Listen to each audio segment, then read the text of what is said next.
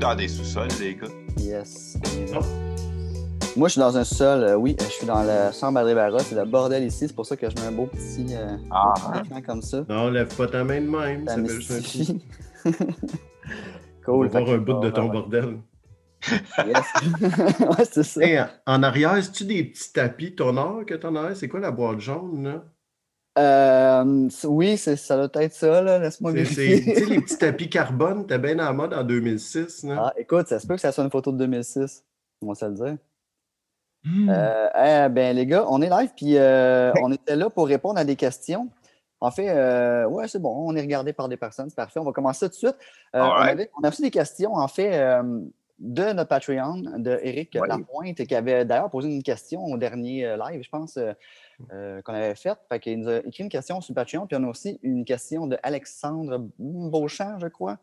Laisse-moi Ouais. vérifier euh, de mémoire, c'est ça. Puis euh, ça, c'est une question pour ouais, Beauchamp. Une question pour Ben. Fait qu'on a chacun une question pour vous, une question pour Thierry, puis une question pour Ben. Fait que, on va commencer avec la question de Eric de notre Patreon. En fait, il y a trois questions. Thierry, je te lance ça. Vas-y. Euh, Faut les... qu'ils payent trois fois pour ça. hein. euh, ouais, c'est ça. Ah, c'est le même prix, hein? OK. Euh, les, bénéfices, les bénéfices de l'ajout d'un poids stabilisateur sur une table tournante. Ah oui. Alors, explique-nous ça, Thierry, un peu. Euh, oui, euh, ben, les poids, euh, le, le poids, en- au départ, il y a comme un petit peu deux fonctions. Euh, C'est-à-dire qu'il va aider, quand les disques sont un petit peu warpés, souvent ça va aider à le- à- l'aplatir un peu. Euh, puis l'autre fonction, c'est de, de vraiment faire en sorte que le disque fasse corps avec le plateau euh, dans un but de contrôle de vibration. Maintenant, le, le- poids, ben là, on va préciser un petit peu parce qu'il y, y a les poids, il y a, il y a les clamps. Dans la famille des clamps, en gros, c'est des affaires qui soit se vissent sur le pivot du plateau ou, ou- ou se mordent dessus. Il y a des, il y a des bagues de serrage qui, qui marchent par étanglement. Il y a, des, il y a plusieurs principes comme ça. Sota en fait un qui marche avec... euh, ben, c'est c'est tous des, des principes de serrage mécanique, plus ou moins. Euh, Mitchell en fait un que je trouve très intéressant euh, dans la série des clams parce qu'il est vraiment pas très lourd. Puis, euh, il fonctionne, je, je l'ai souvent mis sur le groupe Passion, euh, il fonctionne avec une petite rondelle de... Est-ce qu'on nous voit, au fait? Ben, Ouais, ouais, on nous voit. juste le son, là. Non, non, on nous voit. Ben, on, nous voit on nous voit live au Facebook. euh, on- D'accord. Ouais, il va la chercher, ta patente. Vais, je vais la chercher. ouais, c'est ça. Mais euh, Ben, quand il dit clam, ça veut-tu dire que ça clame sur le petit bout de métal qui ressort du. euh, Ouais, tu vois, moi, il dit le mot pivot, ça fait, je, je me rappelais pas, mais tu sais, on est mieux de parler bien, là, un peu comme Oui. Bernard Pivot. Puis, euh, dire ça, moi, je suis tout le temps comme spindle, mais pivot, c'est nice, j'aime bien mieux dire en français, tout en Ben ouais. venant de dire le mot nice. C'est merveilleux. Alors, le, le petit, le petit objet miracle, dans, dans- bon, là, ici, voyez-vous, ça, c'est mon clamp à moi. C'est un clamp artisanal qui va avec ma table, mais qui marche euh, par vissage aussi. Euh, moi, c'est mes préférés parce que ça permet de doser la pression euh, selon qu'on est plus ou moins serré. Puis ça ici, c'est ce qui fait toute la différence. C'est une petite rondelle de, de feutre qui est qu'on met en dessous du disque, donc entre le plateau et le disque. Et le- le- l'effet qui se produit à ce moment-là, si vous voyez ici sur le- la périphérie, Il y a une, euh, ça écrase le disque vers le bas alors que l'anneau de feutre soulève le centre du disque. Ce que ça fait comme effet, c'est que ça écrase vraiment le disque sur toute sa périphérie, sur le plateau. C'est la meilleure façon de faire, faire corps euh, euh, avec le plateau pour le disque. La, la seule façon supérieure à ça, c'est d'avoir un, un- un anneau périphérique. Puis ça, on rentre dans des trucs plus haut de gamme qui sont assez chers et qui sont assez, assez délicats à, à- à- à manipuler. On ne va pas nécessairement aller là. Euh, puis l'autre, après ça, c'est les, les- les trucs à succion, les tables à succion, comme Luxman en a fait une à un moment donné. Euh, c'est beaucoup plus onéreux, c'est des grosses mécaniques avec des pompes, puis tout ça. Euh, on on n'ira pas là-dedans non plus. On va revenir, on va rester sur des trucs assez simples. Oui, Ben? Oui, vous pouvez parler. merci. Ouais, désolé, moi, je suis à l'école, hein, donc j'ai l'habitude, puis je veux pas te couper, donc je te laisse finir ta phrase. Euh, la- L'anneau extérieur, quand tu dis qu'il y en a un externe, Oui. est-ce que c'est clippé sur le plateau pour que ça tienne Déposé, là? non, c'est simplement déposé. Juste un sur- poids mis dessus. C'est un poids extérieur périphérique. Il y a comme une espèce de, de feuillure de languette qui, à l'intérieur qui fait que le, le ring, l'anneau, l'anneau, euh, Ouais. appuie sur la périphérie extrême du disque, donc il libère la surface. Pour Mhm. pas- évidemment, on ne veut pas que euh, ça monte au-dessus du niveau du disque parce que c'est quand on arrive pour déposer l'aiguille sur le disque au début, Mhm. s'il y avait quelque chose qui gênait au début, ben, ça serait un problème. Donc, il faut éviter ça. Euh, VPI en, en fait un d'ailleurs. On pourra peut-être mettre un lien après ça si on veut illustrer quelques trucs là-dessus pour les clamps. Sure. Euh, mais pour rester dans les trucs les plus simples, euh, on va essayer de pas trop parce que là, on peut, on peut facilement mélanger le monde avec ça. Euh, parce que puis on peut en parler longtemps. Euh, donc, l'idée, faire, faire corps entre le plateau et, le, et le disque. Euh, le poids, c'est intéressant parce que c'est très simple, tu fais juste le déposer dessus, mais ça, ça, ça, ça a moins d'effet, euh, si vous voulez, euh, pour ce qui est de, de solidariser euh, l'ensemble disque et plateau, euh, et plateau euh, qu'un clamp. Et l'autre problème que ça peut avoir, c'est que pour les tables à suspension, les tables qui ont des suspensions molles, comme toutes les tables à suspension à trois points à ressort, comme les Torrents, une TD 160 par exemple, euh, évidemment, si on rajoute un poids de 300 grammes et plus, puis 300 grammes, c'est pas mal la moyenne des poids qu'on trouve pour ça. Il faut faire attention que ça affaisse pas euh, la suspension. Ça va toujours l'affaisser un petit peu, mais ça peut devenir critique. Elle peut accoter dans le fond. On veut pas ça. Euh, et Parce que j'ai vu euh, on, on fait une pub récemment, justement, Oui. où il parlait d'une nouvelle, euh, un nouveau poids. Je ne sais pas si c'est un claim, je n'ai pas cliqué dessus. J'ai juste vu passer dans mon truc Facebook, puis ça disait justement Oui. qu'il était plus lourd, donc c'est que Oui. c'était mieux, tout ça. Fait je me disais, tu sais, à un moment donné, il y a une limite du poids que tu peux mettre là, pour Il stabiliser y, en, ça. euh. en fait, il y a- il y en a, oui puis non, dans le sens où, bon, si c'est une table à suspension, oui, il faut faire attention, mais il y a beaucoup, les- les- la, la plupart des tables aujourd'hui qui sortent n'ont pas de suspension, la très grande majorité.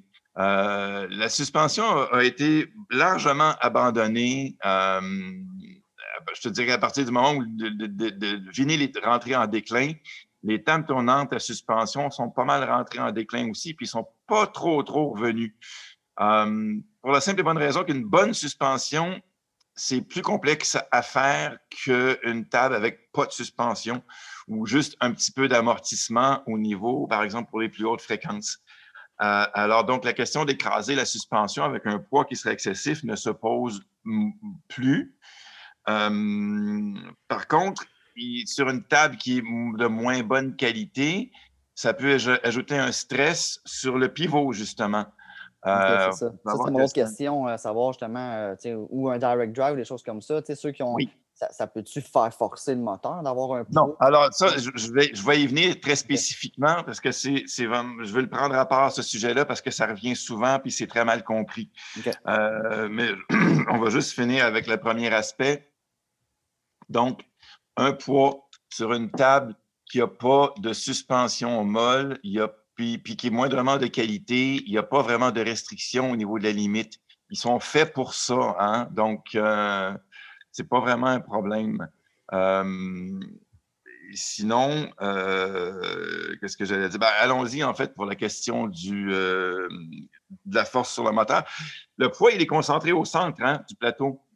Donc, au niveau de l'inertie du plateau, quand tu le mets en rotation, ça n'a à peu près pas d'effet. Donc, ça n'en a pas plus sur le moteur. Euh, et, puis l'autre affaire, c'est ça que je voulais dire aussi, c'est que euh, l'efficacité de ton clamp ou de ton poids dépend en très grande partie du plateau même de la table tournante. Euh, si tu as une, ta- une table tournante cheap avec un petit plateau léger et résonnant, mettre un clamp, c'est pas une bonne idée.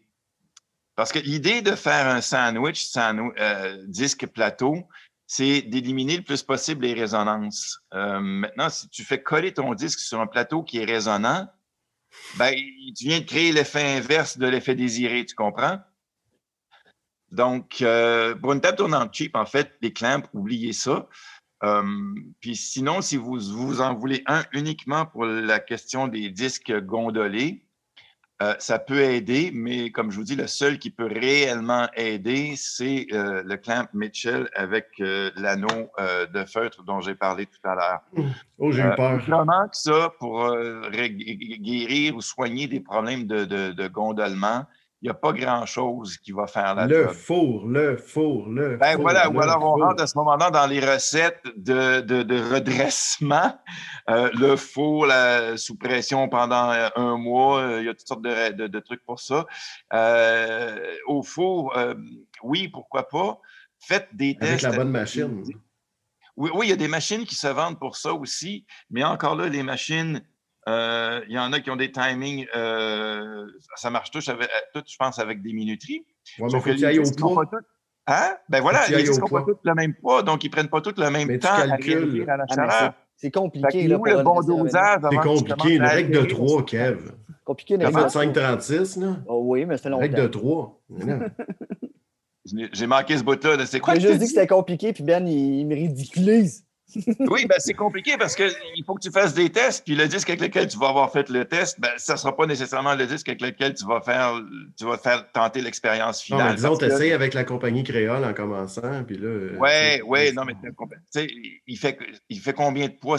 Un- un disque à 90 grammes versus un disque à 180 grammes, il ne va pas réagir pareil à la chaleur. Donc, c'est trouver juste le bon niveau pour que le disque se redresse sans que la surface commence à se déformer. Ou trouver une autre sinon- version du disque droite. Ben, rendu là, moi, moi je m'amuse. Je me suis jamais amusé à faire ça. Personnellement, je me suis jamais amusé à faire ça. Un disque qui est gondolé. D'abord, avec le système que j'ai, tout ce qui est gondolement mineur, euh, ça en prend soin. J'oublie. Et c'est un peu ça mon critère, moi. Si mon clamp à moi n'arrive pas à éliminer ou suffisamment diminuer le gondolement, ben tant pis, à ce moment-là, ça veut dire pour moi que le disque est scrap. Non. Puis euh, j'en trouve un autre. Ben donc, euh, bon, c'est sûr qu'un disque très, très rare auquel on tient énormément, on peut tenter l'expérience. Les Ah, machines mais- qui redressent, pourquoi pas essayer? Ça coûte cher, mais essayez-les si vous voulez. Rendu là, euh, je dis souvent ça, hein, c'est à chacun de déterminer ses propres exigences et ses propres besoins. Euh, mais moi, c'est pas quelque chose euh, que je pratique. Fait Je que pour, euh. Pour répondre à Eric, dans le fond, en résumé, les bénéfices d'ajouter un poids, c'est pour éliminer toutes les vibrations qu'on ne veut pas avoir. Le Les, poids les- ça. réduire, en tout cas. Les Ouais, réduire le ça. plus possible. Oui. OK, sa deuxième question. Euh, oui ou non de brancher la table tournante directement sur le power outlet switch de l'amplificateur? La table tournante, euh, c'est le moteur hein, qui, qui- qui prend du courant, euh, à moins que vous ayez des tables euh, plus sophistiquées avec de l'électronique par exemple un phono stage dedans. Mais même là, euh, c'est pas là que ça va faire le plus de différence. Euh, D'abord, tous les amplis n'ont pas nécessairement d'outlet AC. hein, ça s'est vu beaucoup dans les, ça se voit beaucoup dans le vintage. Euh, Aujourd'hui, il n'y en a plus de ça. Si tu achètes un ampli de nos jours, il n'y aura pas, ou à peu près pas, je pense s'il y en a, ça doit être exceptionnel vraiment. Euh, j'ai pas le souvenir d'avoir vu un appareil récent avec des outlets AC sur l'appareil, sur l'amplificateur lui-même. Euh, l'avantage, de, enfin l'avantage, la particularité de certaines de ces sorties-là AC, c'est qu'elles étaient euh, reliées sur l'interrupteur principal de l'appareil, ce qui permettait de mettre d'autres appareils hors fonction en même temps que l'ampli. Euh, mais bon, euh, souvent, ça, part, ça, prend, ça tire le jus du power supply de l'amplificateur lui-même. Donc, dans l'absolu, je pense que c'est préférable de ne pas euh, aller se brancher un appareil, d'aller, excusez-moi, je recommence, de ne pas brancher un appareil sur un autre. De les garder, par exemple, sur une power bar indépendante ou le plus possible. Euh, brancher les appareils les uns dans les autres, ben, tu affaiblis toujours un petit peu le pouvoir de l'appareil principal. Donc, euh, euh, bon, c'est un moteur de en général, ça ne consomme pas grand-chose. Euh, c'est pas là, c'est pas ça qui va être le pire, mais euh, encore là, ça dépend comment le circuit est fait. Euh, donc, c'est un peu indifférent, en fait, euh, à éviter si possible, mais c'est correct si tu le fais aussi. Ça, pas- ça existe, il est là, ce, ce Mm. truc-là. C'est, c'est un- ben, il existe, c'est ça, tu peux l'utiliser, mais c'est- honnêtement, C'est comme celui sur le différent Hein? C'est pas ce que tu connectes là-dessus. hein. Ah, moi, je connais bien des affaires là-dessus. Ben, moi aussi. Ah, a- Tu peux, ceux qui avaient des tape decks, euh, qui avaient, euh, je sais pas moi, un reel-to-reel, euh, même un lecteur CD, euh, de- souvent, ils les branchaient là-dessus aussi. Évidemment, la table tournante. Hum, mais bon, euh, comme je te dis, aujourd'hui. Mais ma c'est- table tournante, moi, branchée dans le four, ça, si tu euh, sur le tu penses que je peux pas faire du broil en même temps parce qu'il pourrait avoir un peu de Tu friture. juste sais brancher dessus, et puis tu n'allumes pas le four, tu devrais être correct. Ouais. Mais c'est mon ampli est branché dans le four, ma table tournante dans l'ampli. Donc je pense que je devrais être Ça pas va pire. bien. Ça Mais peut sur juste bien 4,50, aller. 30 minutes, un délice. Que tu- oui, voilà, c'est ça. Tu, dé- tu- tu- tu redresses ton disque et tu déformes ton ampli Ouais, et mes oreilles. et tes Euh, oreilles. C'est c'est bon. Ouais. Troisième question de Eric euh, sur notre Patreon. L'utilisation de power management pour filtrer les impuretés et protéger Oui. les pics électriques. Euh, ça, on en a parlé hein, la dernière fois. hein, on parlait en, en général là, des, des, euh, des setups de manière, euh, les meilleures façons d'installer les, les kits. Puis on avait parlé des, euh, des, des- des filtres, des, des barres de surtension, des whatever. Euh, comment il appelle ça, notre ami déjà? Power management. Power Power Management. oui. Euh, Furman en fait. Il y, en a, il y a plein de monde Il qui a en dit font des Panamax. MR 4300. Ouais. Moi, c'est ça que j'ai, ouais. Panamax, moi. Ah, bon. Ouais. Euh, moi, de mon expérience, euh, ce que, ce que j'ai remarqué, enfin, oui, ce que mon expérience dit, c'est que c'est assez pourri pour le son. Dès que tu rentres dans du matériel qui est moindrement, qui a moindrement de la définition, puis qui demande moindrement du power, euh, ça, ça a tendance à étouffer les amplis. Euh, donc, euh, c'est assez mauvais au niveau de la dynamique. Ça écrase pas mal. ça devient J'ai un light. Panamax à vendre finalement. Pas cher. Ben, c'est parce que, tu sais, les gens, ils vont Ça va être sur Passion. Vénile demain. Pourquoi? Parce qu'ils ont beaucoup d'appareils à brancher, euh, puis qu'ils veulent une protection ben, contre les surtensions. Puis moi, ben, c'est niaiseux, ma réponse, c'est un, un peu une joke, mais la réponse que je donne souvent à ça, c'est ta meilleure protection, c'est tes assurances. Euh, Ouais, mais on manque de trous. Moi, je game avec Kev, là. euh, tu sais, ouais, c'est- ouais, c'est- c'est- non, mais pas, Rocket League. Pour n'importe quoi d'autre que, que de l'audio, euh, pourquoi pas? hein? C'est juste que moi, j'en ai pas chez nous. hein. J'ai une ligne dédiée avec un, un bon duplex, avec mon ampli branché directement dans le mur euh, sur un des deux circuits, parce que j'ai un duplex avec chacun euh, des unités avec un, un breaker indépendant. Et, puis l'autre branché sur une power bar qui n'a pas de protection, qui n'a pas de surge protector, il n'y a rien de ça. Il est juste, c'est juste une barre de distribution de courant. Donc oui, une barre de distribution de courant, c'est très bien, mais tout ce qui est circuit de protection, de filtre, de machin, chose, euh, moi j'évite. Je n'en mets pas chez moi et, et, et ou alors, oui, il y en a qui existent qui sont faits spécialement pour l'audio et qui sont en général très chers. Euh, mais c'est des régulateurs de courant, c'est pas des filtres à proprement parler. Euh, donc, euh, donc c'est ça. Moi, c'est pas. Achetez-vous des assurances? Achetez- Prenez une bonne assurance. Ouais. Ouais, Ça- ça pas, à la mal- c'est question. pas mal ça ma réponse. Cool. Bon, ben, ça répond pas mal aux trois questions d'Éric. Euh, voilà. Donc, euh, les Puis, bénéfices du. tu tu donnes notre ami Eric? Ben, je pense pas qu'il soit online. J'ai j'ai écrit pour lui dire qu'on allait répondre à ses questions. Mais je pense qu'il n'est pas là présentement. Fait que. euh, Pose la question puis écoute pas la réponse. Ah ouais, j'aime ben, il va l'avoir en audio de toute façon cette, Absolument. sur la page. Ouais. Euh, cool. Donc, euh, voilà. Pour euh, maintenant, on va passer à Ben avec les questions de- de- d'un courriel. J'ai fait le saut quand j'ai reçu un courriel sur sortiphoneux à gmail.com. Je pensais pas que j'allais recevoir des vrais On n'a pas reçu de fax encore, hein? Non, non, j'attends toujours. J'ai euh, j'ai ma pagette. C'est jamais. Euh, ah, je, je vais lire le courriel au complet euh, parce qu'il y avait quand même pas mal d'infos dedans. Puis Ben, je te laisserai répondre après ça. Donc, naturellement, c'était pour Ben parce que c'était une question jazz. Alors, euh, il nous dit salut. Puis, euh, mais je vais lire le début parce que c'est flatteur. Merci pour votre show, c'est vraiment cool. Je suis nouveau dans ce magnifique monde du vinyle. Votre show est vraiment constructif et instructif. Yes. Euh, J'avais une question pour Ben qui semble s'y connaître en jazz et en vieux monsieur. Ça, j'ai aimé ça, cette Ça, transition. ça, c'est inquiétant quand même, la deuxième partie, mais je comprends, c'était. C'est parce qu'il faut le dire, Ouais, parce que ceux qui n'ont pas écouté l'autre podcast, c'est juste que je vais justement parler de ce vieux monsieur-là. Mais c'est parce que si tu veux parler des belles années du jazz des années 60, il faut que tu parles à des vieux monsieur, tu sais. Ouais, c'est c'est ça. ça. Ouais. Euh, il, il dit Je me demandais s'il y avait des livres, podcasts, autres incontournables pour un newbie dans le jazz comme moi à conseiller. Je viens d'un background skate, punk, no use, no FX et autres strung out, lagwagon, etc. Et je découvre le jazz. Je me suis acheté quelques incontournables, dont mon premier étant Kind of Blue, que j'adore, A Love Supreme, euh, que je trouve difficile d'accès pour le moment. J'aime beaucoup Lou Donaldson et je me suis acheté deux Tone Poets, ça Ben, tu vas aimer ça, Kenny Smith et Bobby Hutcherson. Je m'en vais d'ailleurs les écouter à l'instant. Euh, ce qui devrait déjà être fait, j'imagine. Bref, je découvre le jazz, mais s'il y avait des channels YouTube ou des livres, je serais bien heureux de les connaître. Merci. Continuez votre excellent travail. Voilà, donc c'était ce courriel. Et euh, Hey. sur ce, Ben, je te passe euh, la balle. Vas-y. Par. euh, Hop, puis il y a de l'attraper. C'est pas comme d'habitude. D'habitude, elle arrivait plus vite. Euh, J'ai juste sorti, euh, tu sais, je veux dire, ça n'a pas de l'air, mais c'est vraiment stagé. Kev m'a déjà envoyé la question. Donc, je vais vous parler de quatre choses qui sont go-to faciles pour en apprendre sur une période de jazz que j'aime beaucoup, puis d'autres en général aussi. Euh, et il n'y a pas de livre là-dedans. Là. Donc, euh, moi, les livres, quand il n'y a pas d'image, je veux dire, euh, c'est tout. Là.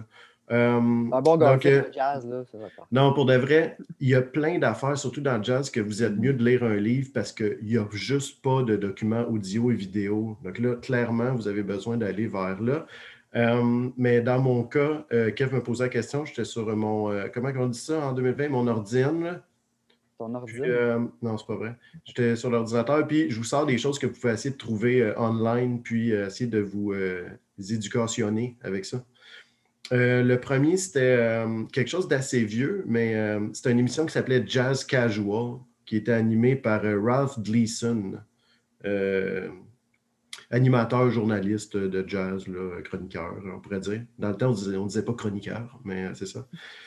Puis Ralph Gleason, il attrape euh, de très bons players. Si vous tapez Jazz Casual sur YouTube, vous avez euh, Brubeck, euh, euh, Art Pepper, j'ai marqué quoi? Cannonball Adderley, Dizzy Gillespie, Jim Hall, Modern Jazz Quartet, Jerry Mulligan, Sonny Rollins. Donc, c'est un peu, c'est vraiment dans tous les sens. Là.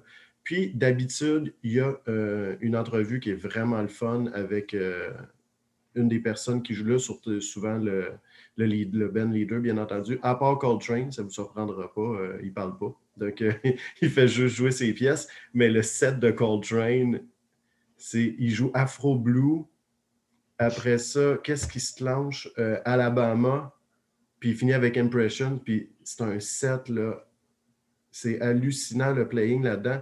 Elvin Jones a de l'air en transe. Voilà, vous allez me dire, c'est une fois sur deux quand il joue. Mais le gars, il communique avec les dieux. Euh, Il y a quelque chose qui, qui, qui fonctionne à fond. C'est Coltrane, il est là, puis il est presque upstagé par Elvin Jones tellement qu'il est bon. Enverra une C'est- couple de liens euh, là que t'en parles. tout le monde est. euh, ouais, donc je vous enverrai ça. Donc, euh, ça, Jazz Casual. Tapez ça, faites juste taper Jazz Casual, puis euh, vous allez trouver euh, les bonnes pages. L'autre moitié des liens, cliquez pas, dessus. Jazz Casual, c'est le petit jazz d'ascenseur. Cliquez pas là-dessus. Mais euh, l'émission des années, début 60, si je ne me trompe pas. En continuant là-dedans, le documentaire de Ken Burns, Jazz. C'est en 12, 10 ou 12 euh, parties. Puis vraiment une époque de jazz à chaque fois. Là. Euh, donc ça, c'est vraiment le fun. Puis ça revient jusqu'à, je sais pas, les années supposément modernes. Donc on finit euh, 80 quelques. là. On dirait que depuis 80, ça fait 40 ans qu'on est dans la même époque, mais bon. Donc euh, c'est super intéressant. Moi, j'aime en particulier, je ne vous surprendrai pas, euh, avec euh, l'épisode qui s'appelle The Adventure. Je pense que c'est le dixième. Puis euh, ça parle de Ornette Coleman. Donc, euh, bien entendu, c'est la grande aventure qui commence. puis là, on s'en fout de la structure. Puis ta gamme, euh, tu peux en faire ce que tu veux, mais joue-la pas. Puis euh, c'est vraiment intéressant. Puis tu il y a des bouts comme Charlie Hayden, tu il parle le premier soir, tu qui se pointe là. Puis il regarde au bord, juste en avant de lui. Puis il voit Wilbur Ware, Paul Chambers, Charles Mingus, puis Percy Heath qui sont sur le comptoir de même, puis qui l'attendent après la première journée. Je pense qu'il est au five spot, quelque chose de même. Puis il joue pendant. Là, je ne vais pas ambitionner, là, mais c'est deux à trois mois à tous les jours pendant six jours, il joue là. C'est six jours semaine, puis il raconte comment ils ont créé de quoi d'incroyable, puis tout le monde voulait voir ça. Puis il y, a, il y a plein d'autres moments qui sont le fun, mais ce moment-là avec Charlie Hayden, qui est bon décédé depuis, là, mais est vraiment hot. Euh, donc, ça, c'est le numéro 2. Euh, sinon, j'avais euh, quelque chose que j'ai déjà nommé, puis que le lien est déjà euh, sur Facebook. C'est le sur la radio CITR à Vancouver, The Jazz Show. il n'est pas frais pantoute. Hein. Donc, c'est le. Hein, puis il dit, quand il commence son show, il dit This is The Jazz Show. Donc, tu sais, les autres, allez-vous-en. Et il s'appelle Gavin Walker. Il fait ça depuis 1984. Donc, puis vous pouvez les avoir sur moi, je les écoute euh, directement sur Apple, le balado facile. J'imagine que c'est sur Google et un peu partout, peu importe ce que vous avez comme fond. Puis, l'affaire intéressante, c'est qu'il prend un album classique et il en parle avant de faire son émission. Donc là, il va te prendre, disons, le Sidewinder, Lee Morgan, puis là, il va te parler de ça, le monde qui joue dessus, dans quel contexte ça s'est fait. Il y a combien de sessions? Ça, c'est tout le temps le fun. Si on pense que ça a été tout le temps enregistré d'un bout, des fois deux, trois sessions, euh, des fois des bouts de deux sessions de disques qui ne marchaient pas, qui ont mis ensemble pour faire un disque. Mm-hmm. Euh, comme dans le cas de Mingus, Mingus, Mingus, Mingus, qui sont des, des bouts de Black Saint, puis qui n'ont pas passé, puis qui s'en vont là-dessus, puis mélangés avec d'autres choses. Euh, album de, Charles Mingus qui est euh, fantastique. Donc, ça, c'est la troisième, troisième chose que tu peux aller voir. Donc, The Jazz Show. Puis c'est CITR. Donc, si tu tapes CITR, puis The Jazz Show, tu vas arriver directement là-dessus. L'autre, ça s'appelle 1959, The Year That Changed Jazz. Ça a été produit par la BBC. Puis ça met en vedette quatre albums qui ont changé le jazz de tout jamais. C'est un documentaire, ça? Oui, oui, ouais, documentaire aussi, un peu comme Ken Burns Jazz. Donc, il n'y a pas de prestations. Ben, on voit du monde jouer, mais ce n'est pas, pas, pour des prestations. Là. Euh, puis on parle de Brubeck Timeout. Brubeck est là, mais là, il est, clairement plus en shape, mais il joue un peu ses tunes encore, mais il parle. Donc euh, ça, c'est pas pire, on l'a. Euh, il y a Kind of Blue, Miles Davis, bien entendu, 1959 aussi. Puis on a, c'est qui donc qui drum le Jimmy Cobb, ça se peut, qui est là, puis qui change l'album aussi. puis après ça, on a Mingus Ao aussi, qui est le troisième album qui est mis en vedette là-dedans. Puis finalement, on voit encore euh, Charlie Hayden parce qu'on parle bien entendu de Shape of Jazz to Come aussi, qui est, qui est mon choix pour celui qui a changé tout, plus que les autres. C'est clairement pas Dave, mais euh, sinon, ouais, c'est ça, on voit un peu de tout, des photos de session, du monde qui ont participé. Donc, euh, c'est super bien fait, puis ça rentre en dedans d'une heure. Donc, ça part de l'année 59. Puis à partir de là, tout était possible. on arrêtait de faire juste du bebop, du swing puis du hard bop. Donc, mm-hmm. c'est c'est vraiment ces quatre choses-là. Donc, 1959, c'est euh, The Jazz Show, euh, Ken Burns Jazz, qui est le documentaire qu'il a fait. D'ailleurs, il a fait le baseball, il a fait un paquet d'affaires qui sont intéressants si vous aimez euh, le gars. Puis il y a finalement Jazz Casual, que pour moi, ça, ça serait le numéro un parce qu'il prend le temps de parler 5-10 minutes avec Cannonball Adderley, jaser, une entrevue avec Sonny Rollins, qui a un tape qui est intéressant, puis qui était dans le temps bon, qui était intéressant, en tout cas, tant qu'à moi. Donc, euh, c'est super, c'est fou. Tout, est super intéressant de jazz casual. Tapez ça tout de suite. Même arrêtez d'écouter, puis allez faire ça tout de suite, c'est vraiment mieux pour de vrai, vous allez trouver. Je suis déjà dessus, moi, je, sens que tu te taises. c'est ça. Dis ben, le gars qui nous parle d'un clem pendant 7 minutes, là. Moi, j'ai deux SL 1200. Pendant ce temps-là, je fais comme, je ne mettrai pas de clamp là-dessus, je pense. Puis. Euh... Ouais, SL 1200, tu pourrais très bien, hein, sans problème. Ouais, mais c'est long quand je pine mes records puis tout, là. Ah, ben là. c'est sûr que pour J'ai jamais vu un DJ jongler avec des clamps encore, ça, c'est sûr. Ben, ben ça s'en vient, le Cirque du Soleil, il y a un projet. ouais. Ben, cool. Euh, merci, euh, messieurs, euh, d'avoir fait ce petit live pour répondre aux questions de nos auditeurs.